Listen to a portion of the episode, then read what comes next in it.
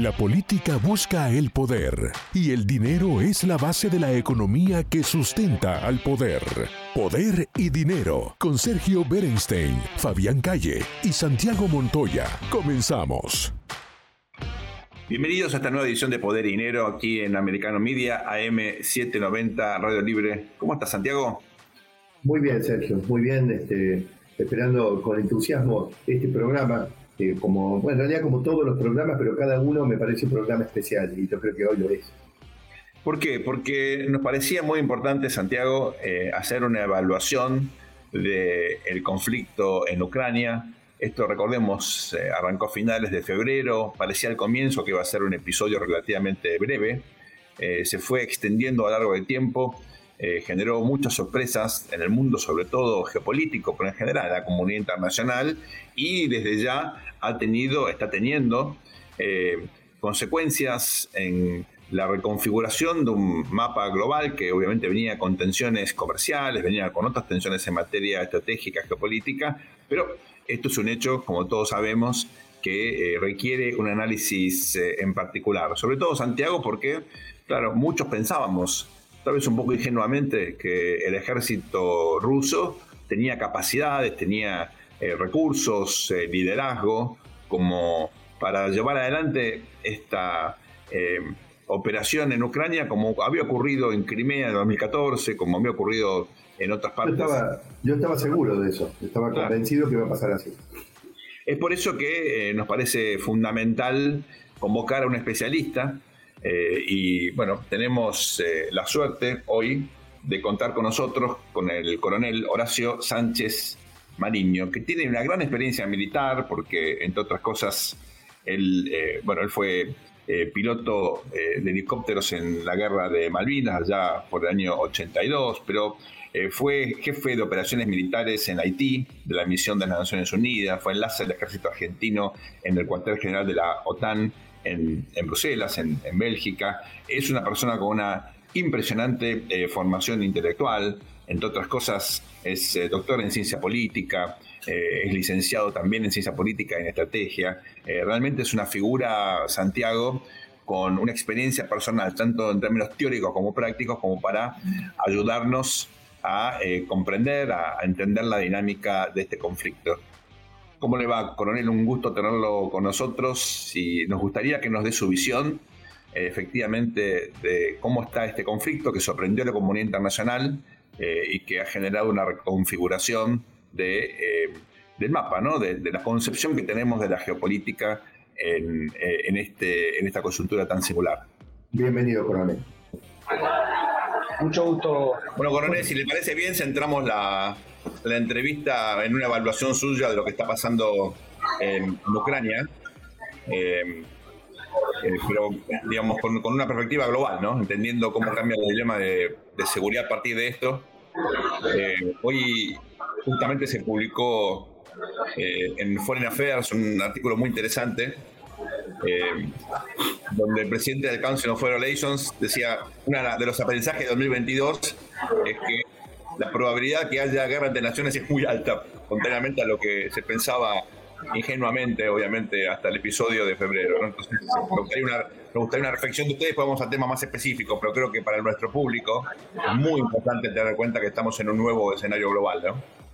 nuevo escenario global que, bueno, como los analistas de relaciones internacionales que muchas veces están en su programa, eh, hay un cambio de la estructura internacional que provoca una serie de efectos que, fundamentalmente con el caso de la invasión a Ucrania, se ha potenciado y acelerado, que es este enfrentamiento entre nuevas eh, potencias que han surgido como adversarios a todo este esquema del sistema liberal de funcionamiento internacional por reglas, etcétera, ¿eh? empezando por China, el más importante, y este free rider que eh, asumió Putin con la invasión realmente muy, muy peligrosa y que pone, digamos, en riesgo todo el funcionamiento de este sistema liberal por reglas.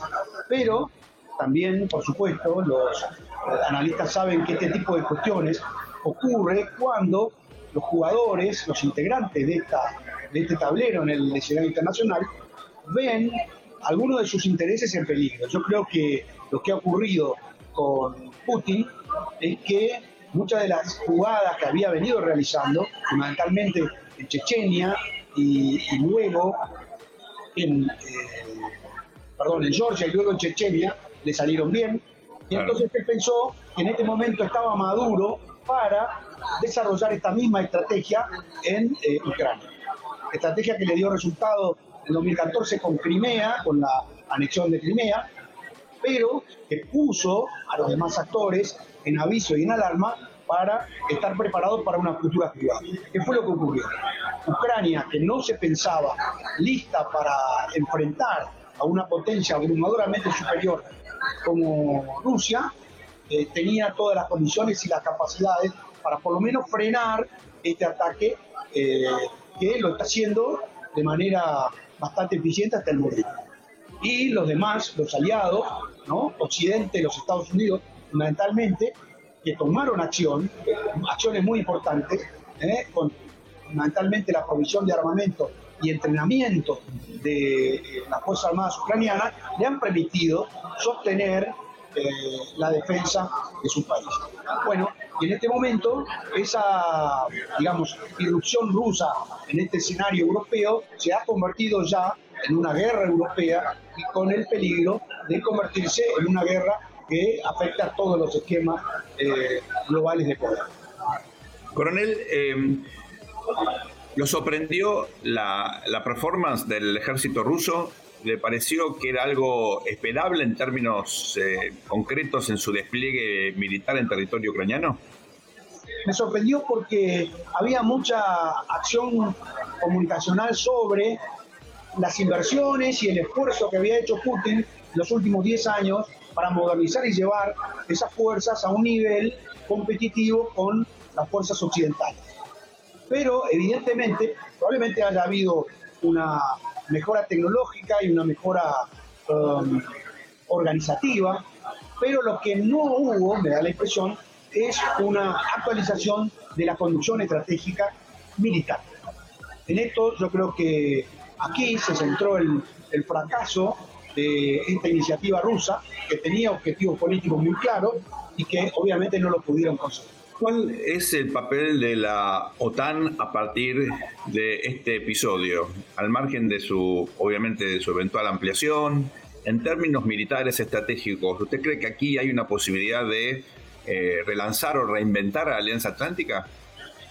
Bueno, está ocurriendo desde el punto de vista de que, por ejemplo, dos países que durante toda la Guerra Fría se mantuvieron neutrales caso de Finlandia y Suecia, han pedido su, la han presentado solicitud para ingresar a la OTAN. Eh, y los países que anteriormente estaban de alguna manera eh, con algunos problemas, decididamente han eh, colocado su esfuerzo militar a favor de Ucrania, siguiendo, por supuesto, el plan estratégico militar de la OTAN, en este caso. Por supuesto, liderado por los Estados Unidos estoy hablando de los países bálticos, estoy hablando también de aquellos con algunos, algunas disidencias políticas, en un caso fuerte, el caso de Hungría, otras más leves, como el caso de Polonia. Desde el punto de vista militar, han respondido de manera eh, sin, sin prácticamente ninguna duda sabiendo que la OTAN tiene una característica que la hace muy particular, es que todas las decisiones militares, las decisiones políticas se toman por eh, unanimidad si hay un miembro que dice que no se puede hacer eso, no se hace. Evidentemente esto ha demostrado la fortaleza y la cohesión de la OTAN luego de la invasión rusa. Santiago.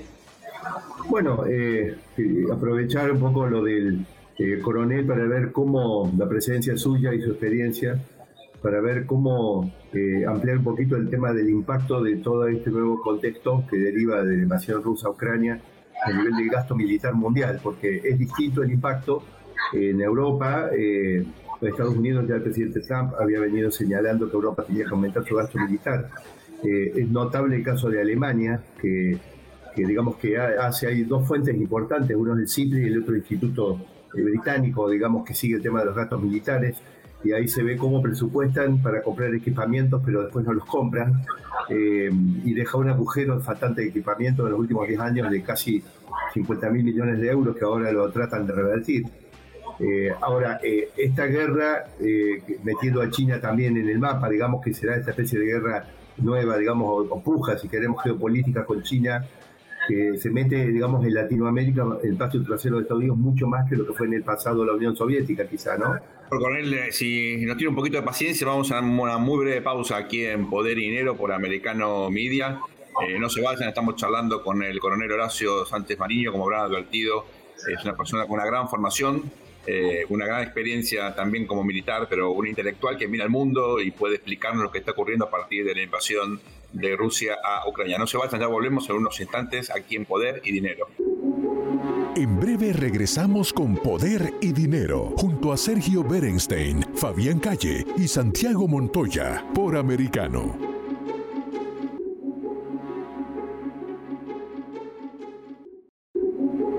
Estamos de vuelta con Poder y Dinero, con Sergio Berenstein, Fabián Calle y Santiago Montoya, por Americano.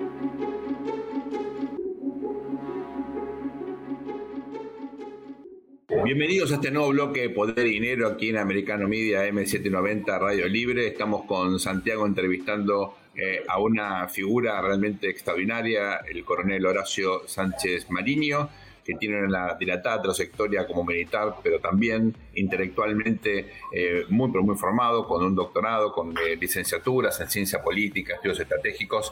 Eh, coronel, había quedado una reflexión, una pregunta de Santiago pendiente respecto de la amenaza que implica China en términos estratégicos. Muy bien, ahí, digamos, la primera respuesta es eh, la evaluación de uno de los primeros observadores del régimen soviético, ustedes recuerdan el telegrama demasiado largo de George Kennan, que decía que una economía de este tipo, la economía soviética, con la dirección del Estado, autoritaria, etcétera, no tenía la posibilidad de extenderse en el tiempo.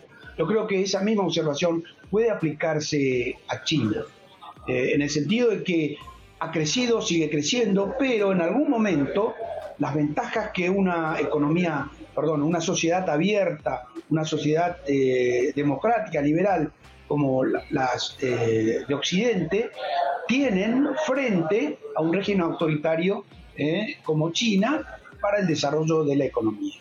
Esto desde el punto de vista económico. Desde el punto de vista militar, China sabe que para alcanzar a los Estados Unidos le falta todavía muchísimo. Vamos a tomar unos datos eh, muy, muy eh, básicos. Estados Unidos tiene en el momento 10 eh, portaaviones nucleares.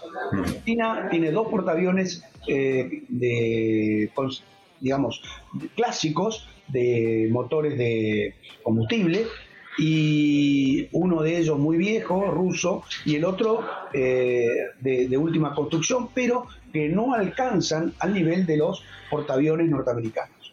Esto indica que si Estados Unidos determina o decide eh, ejercer el control del mar, lo puede hacer por determinado tiempo, ¿no? que la, la política indicaría, estamos hablando por ejemplo el caso de Taiwán, ¿eh? Estados Unidos tiene la capacidad para hacerlo si hablamos, por ejemplo, de submarinos atómicos, Estados Unidos tiene 99, China no tiene ninguno. ¿Eh? Los aliados chinos, supongamos Rusia, ha tenido, tenía en algún momento 20, se hundió el Kursk y estuvieron sin navegar eh, décadas, casi dos décadas, ahora han vuelto a, navegar, pero hay ahí una diferencia militar muy grande. Lo que China está haciendo es una cuestión inteligente que es dedicarse a la inversión de armas de denegación de espacio, ¿eh? ya que no pueden enfrentar a las flotas de Occidente en el mar abierto, están desarrollando armas, por ejemplo los misiles hiperveloces, etcétera, para impedir que estas flotas se acercaran a la costa. En esto han puesto mucha inversión y bueno, probablemente provea un sistema de, defensa que permita eh, durante algún tiempo evitar eh, la injerencia de estas flotas sobre el sector chino. Y por último hay que decir que eh, Xi Jinping y los estrategas chinos, hay mucha literatura, libros, etcétera, que están hablando de que China se prepara para ganar guerras en el 2050. ¿eh? 2050 es prácticamente a la vuelta de la esquina y yo creo que con el desarrollo tecnológico militar, con la inversión fundamentalmente en investigación y desarrollo de los Estados Unidos, es muy difícil que en el 2050 China esté en capacidad de considerarse, eh, digamos, un contendiente militar eh, accesible o pasible de enfrentar a los Estados Unidos. Coronel, me gustaría hacerle dos preguntas en una. Por un lado, ¿cree usted que eh, es una sorpresa que Irán haya desarrollado estas tecnologías en drones que han sido tan utilizadas sobre todo en la destrucción de infraestructura energética en eh, Ucrania? ¿Es eso algo que ustedes venían siguiendo o el mundo eh, de la defensa internacional se ha sorprendido por este desarrollo? Eh, pregunta número uno. pregunta número dos, mirando nuestra región, mirando las Américas, ¿cómo han cambiado las amenazas de seguridad a partir de la invasión de Rusia a Ucrania? Bueno, con respecto a los drones, ya desde la guerra del 2006, en, en la invasión de Israel sobre el Líbano, aparecieron estos aparatos y a partir de allí todas las potencias pusieron el ojo en el desarrollo de, esta, de este material que fueron puestos en práctica en el 2021 en la guerra de Nagorno-Karabaj, donde tuvieron un protagonismo eh, fundamental. ¿eh? material básicamente turco recibido por los azeríes eh, y que le dieron una ventaja muy importante sobre Armenia. pero ya desde la primera década del siglo XXI que estos aparatos están siendo desarrollados y por supuesto en Occidente tiene un desarrollo eh, absoluto y moderno. Obviamente eh, es de pensar que Irán mantenía estos eh, inventos propios, o son materiales propios, muy en secreto, y que en algún momento, debido fundamentalmente a esta alianza que tiene militar, que tiene con Rusia, bueno, llegó a proveer a Rusia de este material que, bueno, empieza a ser conocido y, tiene un, digamos, una influencia muy importante.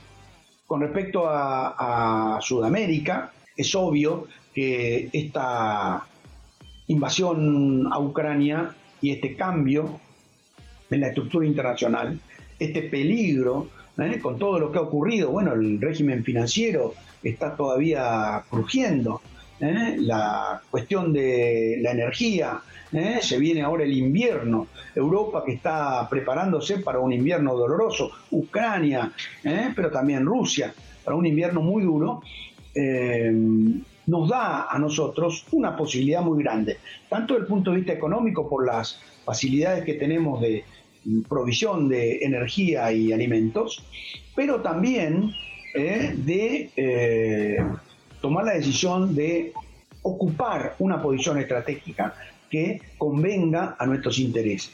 Esa posición obviamente es eh, acercarse al occidente. Pero si nosotros seguimos coqueteando con eh, China, por ejemplo, desde el punto de vista estratégico, obviamente las consecuencias serán eh, muy importantes. Lamentablemente, bueno, todavía en nuestro país no se ha visto alguna conciencia sobre esto, al contrario, eh, hemos oído del presidente que se ha decidido no comprar aviones y bueno, podemos pensar que lo mismo ocurrirá con los submarinos. Así que bueno, me da la impresión que esta no es la decisión que se ha, tomado por estos tiempos. Pero es muy importante, creo yo, ¿eh? frente a esta situación, ya la Argentina ha vivido una situación parecida durante la Segunda Guerra Mundial, de, al haberse mantenido neutral y las consecuencias que eso tuvo para nuestro país, perfectamente documentada por un estudioso de Carlos Escudé, de, todas las consecuencias negativas que tuvo ¿eh? en el gobierno de Estados Unidos para con la Argentina por esas decisiones de mantener la neutralidad. Eh, bueno, me parece que, que, fue muy completa la cobertura del, coronel en, en, recorrer en general todo, todo, todo el espectro geopolítico, ¿no? Eh, indudablemente que la disputa con, eh, con, China sigue a nivel de continente, pero obviamente él había comenzado su análisis a partir de la invasión de Rusia a Ucrania. Eso ha tenido impactos porque indudablemente eh, China y Rusia, que son siempre se han mirado en recelo y han tenido disputas en el pasado, de repente han encontrado ciertos entendimientos que antes no tenían. Eh, y, por supuesto que todo eso entonces multiplica las, las tensiones geopolíticas a nivel global. En el caso de Taiwán, lo que dice el coronel, yo creo que claramente, digamos, China evidentemente no tiene, no sé si China parece tener la vocación oceánica que tiene Estados Unidos que lo lleva a tener esos 10 portaaviones nucleares y esa cantidad de submarinos nucleares. Lo que pasa es que ellos están en el lugar, Taiwán la tienen mucho más cerca que nosotros de las Malvinas y digamos parece eh, digamos una situación, una plaza bastante difícil de, defender en una situación digamos de extrema tensión. Y como dijo el coronel, 2050, eso, eso es una novedad para mí, 2050 está a la vuelta de la esquina, es decir, en términos geopolíticos es muy pronto, ¿no, coronel? Así es, así es. Pero pensemos que Taiwán también está cerca de Japón, enemigo mortal de China, está cerca de Corea del Sur, aliado estratégico de Occidente, está cerca de países que se han sentido muy amenazados con el problema del mar meridional de China, el mar del sur de China, ¿eh? todos los países ribereños, Vietnam, Filipinas, eh, Indonesia, que, eh, y obviamente el gran portaaviones que tiene Occidente en el Pacífico, que es Australia. Claro. Coronel, nos quedamos sin tiempo, pero lo comprometemos si fuese posible para una nueva entrevista. Nos quedan muchos temas pendientes. La verdad que es un placer charlar con usted. Gracias por su claridad conceptual y su visión. Eh, Santi, volvemos en un ratito con más poder y dinero aquí a Americano Media, a MC90 Radio Libre. Muchas gracias, coronel. En breve regresamos con Poder y Dinero junto a Sergio Berenstein, Fabián Calle y Santiago Montoya por Americano.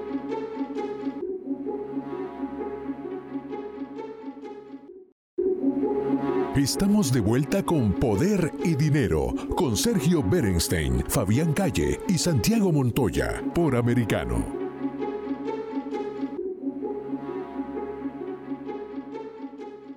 Bienvenidos a este nuevo bloque de Poder y Dinero aquí en Americano Media, M790, Radio Libre. Santiago, tenemos otra vez con nosotros a nuestro amigo Franco Rinaldi, ya parte del equipo. Eh, Totalmente. está incorporado. Pero, pero esta vez lo voy a recibir con un poco de hostilidad, este, un poco de hostilidad. Sí, porque estoy muy triste que hayan dejado de producir el 747, mi avión preferido. Eh, yo creo que un gran, gran avión. ¿Y a quién le voy a echar la culpa si no es a Franco, que es el único experto que conozco? ¿Qué pasó, Franco? Incorporado, incorporado de hecho a Poder y Dinero. Eh, no, lo que pasó es lo siguiente. Decir una cosa, la misma razón que explica la llegada del, Jumbo Jet, ¿no? de Queen of the Skies, del famoso 747 al mundo de la aviación civil comercial, es la misma razón que explica su salida, es la económica. El Jumbo llegó a la aviación internacional mundial y fue probablemente uno de los aviones más exitosos de la historia de largo alcance. Primero por una cosa, un detalle que creo que no mucha gente sabe había un contrato militar que tenía de carga, para aviones de carga militar, que tenía el gobierno de los Estados Unidos con distintos fabricantes, hizo la famosa licitación. Y Boeing presentó un modelo parecido al 747. Bueno, ese modelo perdió y finalmente ganó el Galaxy, que es el avión por definición de carga hoy que tiene la Fuerza Aérea de los Estados Unidos. Y el 747 estaba empezando su proceso de desmantelamiento y vino Panam, que fue su primer operador, y le dijo a la Boeing, me interesa este avión porque hemos visto números y hemos visto que podemos llegar a bajar con esta, con una configuración así sabe alrededor de 400 pasajeros, cuatro motores, etcétera, etcétera, podemos bajar hasta el 30% del costo por asiento. Wow. Recuerden siempre que es muy importante en aviación la aviación ya no importa más, sobre todo de la desregulación de los Estados Unidos en 1978, no importa más si el avión va lleno o va vacío. Importa si vos cubrís el costo por asiento por cada ticket vendido. Claro. Panam dijo, nosotros con este modelo podemos bajar el 30%. Eso se, se comprometió Boeing también. Y eso es lo que explicó la fabricación de casi 50, más de 50 años en realidad, del 747 con distintas versiones, con un par que tuvieron muchos problemas, como el famoso 747 Combi, que se prendió fuego y se dejó de fabricar, pero es un avión que ha sido a todas luces exitosísimo y que se han construido más de, más de 1.500 aeronaves. Así que es un avión, la última versión, sin embargo, miren ustedes, ¿no? Un avión que se, que se fabricaron más de 1.500 unidades. Eh, la última versión, que Boeing intentó que fuera la, digamos, el último intento de, ver si podía construir un avión que bajando los costos de fabricación, bajando los consumos con motores más nuevos, más eficientes, etcétera, etcétera, pudiera conseguir un avión que fuera competitivo con los bimotores, que es de lo que vamos a hablar después. Bueno, la última versión solamente vendió 48 unidades. Entre carga, entre carga y de pasajeros, 155 unidades, entre los cuales están los dos nuevos Air Force que firmó Obama. Contamos el otro día, ¿se acuerdan? Que Trump hizo bajar el precio del contrato porque había pagado una enormidad y que están ahí, todavía por ser entregados. De todas maneras, Franco, yo lo quiero ver al presidente de los Estados Unidos en, la situación de el Air Force One y el rol que cumple de ser centro de comando ante una situación extrema, este, una crisis extrema, lo quiero ver volando en un avión de dos motores. bueno, eso igual Santiago, eso no va a pasar por largo tiempo porque cuando la Boeing le entregue esta versión modificada del 7478 Intercontinental, eh, bueno, el Air Force One va a ser también jumbo por por lo menos dos décadas. Bueno, como notan, yo prefiero al jumbo. claro, claro, claro, pero lo que quiero decir es lo siguiente. ¿Qué es lo, qué es lo que pasó con el qué es lo que pasó con el jumbo? Pasó lo que le pasó a todos los cuatrimotores le pasó al Airbus 380. Claro, pero vos fíjate que como los motores más modernos que vos mencionaste que tienen las últimas versiones, que tienen no solo menor consumo, sino menor estadística de falla. Pues vos fíjate que los bimotores, aún a pesar de todos los avances que los creo que no los conocemos como vos, pero más o menos los conocemos, de confiabilidad de los motores y de consumo, en un vuelo transoceánico, si a vos se te planta un motor, seguís volando, pero necesitas buscar el aeropuerto de alternativa. Correcto. de cuatro motores no. Correcto. Eh, entonces, digo, el sigue. Gran, el gran logro, Santiago, de la. El gran logro, Santiago, de la industria, eh, en donde hay la, tecnología y la mecánica le han dado una mano enorme a la industria aerocomercial, es que la, la potencialidad de falla de los motores es cada vez más baja. Claro. No sucede. No sucede. De hecho, hoy por hoy en el, en el a ver, para que nos, por decirte, vos en la República Argentina, por decir un país, tenés una sola línea operando 747. Todo el resto opera con dos motores. Una sola compañía opera con cuatro motores. La única que opera con cuatro motores es Lufthansa. Que tiene ya solamente 19 Boeing 747. British Airways retiró en, 2019, ya en 2020, su último 747, que supo ser uno de los mayores operadores del mundo del jumbo. Delta lo retiró en el 2017, o sea, vos tenías una cantidad de compañías retirándolo, nadie pidiéndolo, por una razón muy simple y especial, que es la que por la cual, por ejemplo, es lo, opuesto a lo que explica la compra del Tango 01 del, del presidente argentino Alberto Fernández, que es comprar, si, los aviones se dejan de comprar cuando dejan de ser lo eficiente que pueden ser comparativamente con otros. Y lo que vos tenés acá es que tenés que los A350, el 777, el Dreamliner, el 330 Neo, son aviones que cumplen la misma característica de lo que vos le pedís a un 747 mucho más barato. Y después claro. una cosa que todavía es un poquito más fina del sector. Hay, hay un mercado para, digamos, hay un mercado que había disponible para el jumbo, que ese mercado no existe más. Es el vuelo que cubre dos destinos en el cual vos subís 400 pasajeros. No existe más eso. Entonces, como no existe más, si bien es cierto que dijimos, no importa tanto ya la cantidad de, pasajeros que vos cargás en avión, sino si cubrís los costos, efectivamente ir con un avión al 40, 50, 60% tampoco es viable hoy en día en el sector de lo comercial, diría yo en la última, en los últimos 15 años. Los últimos... Franco, ¿y, qué cálculo hizo Airbus cuando eh, sacó, digamos, de manera extraordinariamente tardía para competir con el Jumbo el 380, que es mucho peor debería ser, porque son cuatro motores y encima creo que son 600 o 700 pasajeros. Bueno, el Airbus 380 tiene un 8. Empecemos por ahí. ¿Saben por qué tiene un 8? Porque es el número de la suerte para los chinos. Genial. Y el 9 también. Por eso el Dreamliner es el 787. ¿Y cuáles son las versiones del Dreamliner? Son el 8, 9 y 10. Eh, el Airbus A380 se construyó pensando en los mercados asiáticos. Se pensó, eh, se lo, se lo construyó toda la, todo su proyecto que es un fracaso comercial de inversión para Airbus, por eso Airbus finalmente también lo terminó sacando, estaba pensado, yo diría, casi exclusivamente para China. Los europeos de Airbus pensaron aviones chinos con 700, 600 pasajeros, 550 pasajeros, que por ejemplo la versión que tiene, no sé, Emirates entonces, lo que, lo que ellos imaginaron era pocos aviones con muchos pasajeros o menos aviones con muchos pasajeros. ¿Por qué? Porque si vos ves aeropuertos como el de Beijing, Shanghai, eh, Guangzhou, son aeropuertos que tienen y están tendiendo, tienen un creciente colapso de turnos para aeronaves. Entonces dijeron, bueno, nosotros le ofrecemos una facilidad al sector, pero no era la facilidad que las aerolíneas estaban buscando. Las aerolíneas necesitan volar más barato, con costo de asiento más bajo. No les importa tanto el tema de si tienen un turno o el colapso aeroportuario. El colapso aeroportuario que se ocupe en los aeropuertos. Franco, eh, si te parece bien, hacemos ahora una muy, muy breve pausa. Eh, nos quedan varias preguntas para eh, hacerte.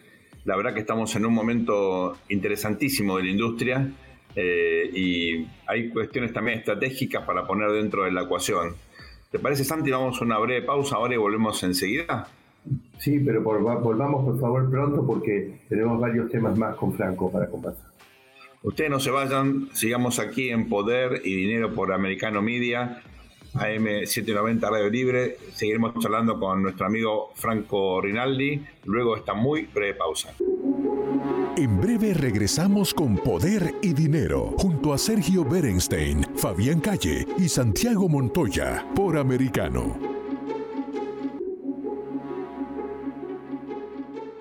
Poder y Dinero. Accede a toda nuestra programación a través de nuestra página web americanomedia.com, nuestra aplicación móvil Americano Media, Roku, Amazon Fire, Google TV y Apple TV. Puede sintonizarnos en Radio Libre 790 AM en Miami esto es Radio Libre 790 AM. WAXYAM, cubriendo Miami, Fort Lauderdale y Palm Beach. Estamos de vuelta con Poder y Dinero, con Sergio Berenstein, Fabián Calle y Santiago Montoya, por Americano.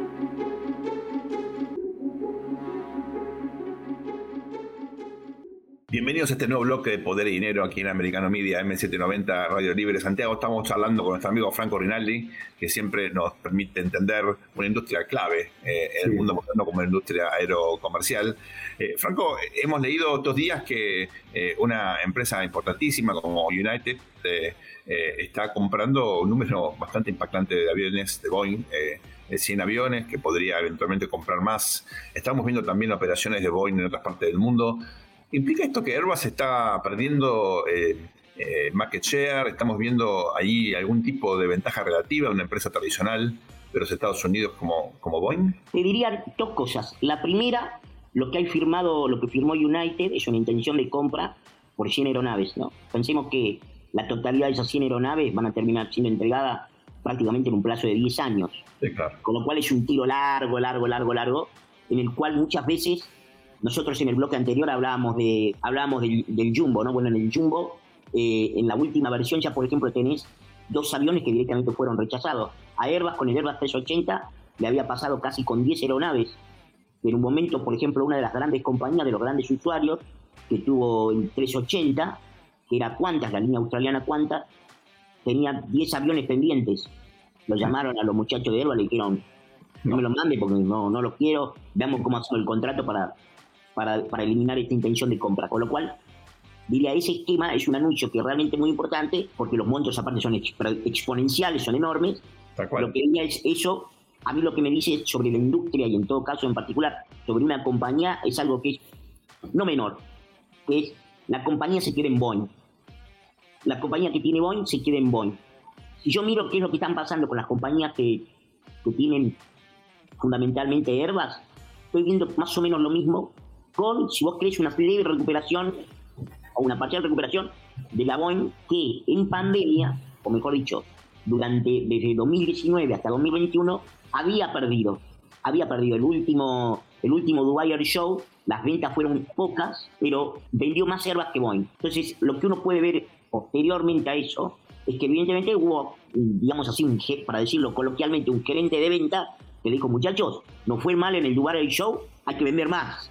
No es que se desaniman y lloran y hacen terapia. Dicen, no, hay que vender más. Que vendimos poco, hay que vender más. Nuestro competidor directo vendió este, más que nosotros. Bueno, en un mercado, Santiago, Sergio, en el cual la IATA, la IATA piensa que los próximos 30 años los principales fabricantes del mundo van a seguir siendo Boeing y Airbus. No hay una, no hay una tercera compañía que esté amenazándolos hoy por hoy. Recuerden además ustedes que uno hizo la acquisition de Embraer y la otra hizo la acquisition de Bombardier, ¿no? Eh, Airbus se quedó con los Bombardier canadienses y Boeing se quedó con los Embraer brasileños. Entonces, brasileños. Entonces, lo que digo es, lo que vos tenés es un mercado que se está moviendo un poco, que se está reconfigurando un poco y que se está reconfigurando, pero yo lo que miraría o lo que miro bastante es lo siguiente, que es, por ejemplo, eh, British Airways está sacando, o empezó a sacar hace unos años, eh, de funcionamiento los Jumbo. ¿Con qué los reemplazó? ¿Los reemplazó con Dreamliner o los reemplazó con 350? Bueno, reemplazó mucho con, con Dreamliner, pero también incorporó 350. ¿sí? Incorporó 350 y es, muy, y es un dato muy importante porque hasta la llegada del Airbus 380, British Airways, por ejemplo, que estoy hablando, el, uno de los tres grupos de aerolíneas más grandes de Europa y uno de los 10 más grandes del mundo. Porque British Airways es IAG, que es una parte de Heathrow, es Iberia, es Welling, es Level. Entonces, ese grupo empresario adquirió en reemplazo de algo de lo que fue sacando de largo alcance el Airbus 350. Y recordemos que hasta la llegada del 380, por ejemplo, British Airways nunca había tenido Airbus para largo alcance. Había utilizado solo Boeing. Y había utilizado básicamente el Boeing 747. Con lo cual, yo diría, miraría si, si alguien va cambiando, va cambiando de ropa. No es como vos usás siempre una marca de zapatillas y decís, voy a empezar a comprar esta otra. Yo eso no lo veo en una manera en la cual me esté manejando mucho, el, cambiando mucho o, sustancialmente el market share. Eh, Franco, eh, en, esa, eh, en, esa, en ese Dubai, evento, evento, de Dubai sobre la venta, sí, la, la, responsabilidad de que Boeing haya sido menos exitoso que Airbus en las, en, las ventas de acuerdos comerciales, ¿es solamente de los gerentes comerciales de Boeing o también los de ingeniería? Porque la verdad que las fotos de la flota de 737, este, o sea, es más, yo recién decía que eh, a los amigos que eh, esas ventas de Dreamliner va a tener que vender muchos Dreamliner más eh, Boeing para poder compensar el desastre. más, ese es un desastre de nivel catastrófico que puede haberse llevado a Boeing puesta, digamos. O sea, no, las fotos de los 737 MAX eran, ¿no? Los fracasados que, eh, en tierra no solamente que era catastrófica para Boeing, sino que le produjo un desastre a todas las aerolíneas quietas. Y lo notable fue que Boeing tuvo varias capas de negación, es decir, negaban que el problema estuviera, es decir, recién después de dos accidentes, más o menos reconocieron la característica del problema, del diseño inestable y de la solución insuficiente del software, ¿no? Eh, entonces, ¿me, ¿me, pudo haber causado un daño en el prestigio de Boeing el evento del 737? Sin lugar a dudas, sin lugar a dudas el estancamiento que produjo, vos pensás lo siguiente, el primer Airbus A320, que es un avión homólogo del, 737, el primer, el primer launch customer que fue Air France, hay un video que después, si ustedes quieren, todos los que nos están viendo lo pueden buscar, está todavía en YouTube, creo, en donde están en el vuelo de prueba y van un Airbus 320 de Air France para querer despegar y no despega. Mm. Se estrella al final de la pista entre árboles y se prende fuego. Era el, primer, era el vuelo de entrega del lanzamiento del primer cliente del Airbus A320. Sin embargo, eso no produjo lo que pasó con el, 7, con el 737 MAX. El 737 MAX fue primero el avión recién salido, que ha, estado en tierra más tiempo por orden gubernamental, baneado, prohibido en todo el mundo prácticamente, y al mismo tiempo ha sido el, el primer avión en mucho, mucho, mucho, mucho tiempo expresó esta pregunta en el pasajero que ellos lo registran a las aerolíneas, que es, ¿es 737 MAX? Porque si 737 MAX, por ahí no quiero volar. Entonces empezó a pasar con, con, este avión de nuevo después de décadas en donde eso había dejado de suceder en la industria porque ¿Cómo te puede gustar más un avión, menos avión? Parecía más un tema de un loquito. Le tiene miedo, le tiene miedo al avión. Todos eran, seguros por igual, digamos. No, había una concepción de en este avión me puedo caer, porque es este modelo. Y eso volvió a pasar con el MAX después de mucho tiempo, con lo cual eso lamentablemente sí perjudicó mucho el, el prestigio de, de Boeing en materia de ventas, pero como vemos, los esfuerzos se han redoblado en virtud de esto. O sea, simplemente. marca, ¿no hubiera sido mejor entonces, en lugar de jubilar al abuelito del 747, jubilar al 737, que sabemos, si bien yo creo que indudablemente los aviones, hay que ver los aviones de combate, son de diseño inestable básicamente, y todos ellos solo pueden volar por el software. El B2 es el principal de ellos, ¿no? No tiene timón de cola. Ahora, eh, indudablemente el 737 tiene tantas restricciones en el diseño por el tren de aterrizaje que está muy cerca del piso y la necesidad que obviamente llevó a los ingenieros a esa solución desafortunada. ¿No será momento de Boeing de un nuevo diseño en ese segmento? Porque da la impresión que el, lugar que cubría el 737 es, es, extraordinariamente jugoso para las aerolíneas. Muy, ¿Nos alcanzará el tiempo para este, desarrollar este tema, Sergio? No, no, para desgracia de Franco lo tengo que comprometer para un próximo programa. A mí me quedaron también preguntas respecto de los costos que enfrenta la industria con este nuevo horizonte de precios de, de la energía. Eh, y también querían su evaluación luego de los feriados de Thanksgiving y demás, cómo reaccionó la industria. Eh, ahí hubo bastantes polémicas por vuelos retrasados y demás. Eh, así que, si te parece, Franco, te molestamos en unos días para volver a charlar contigo. Aunque sea un bloque suelto para cubrir estos temas, ¿qué te parece? Por supuesto, por supuesto que sí. ¿Cómo el precio del petróleo va a impactar en los tickets aéreos de, las fiestas y del año que viene? Claro. Santiago, se nos fue el programa. Esto ha sido todo por hoy. Muchas gracias, por acompañarnos. Esto ha sido Poder y Dinero aquí en Americano Media M790 Radio Libre. Ustedes no se vayan, sigan en la señal y va a ser hasta muy prontito. Gracias.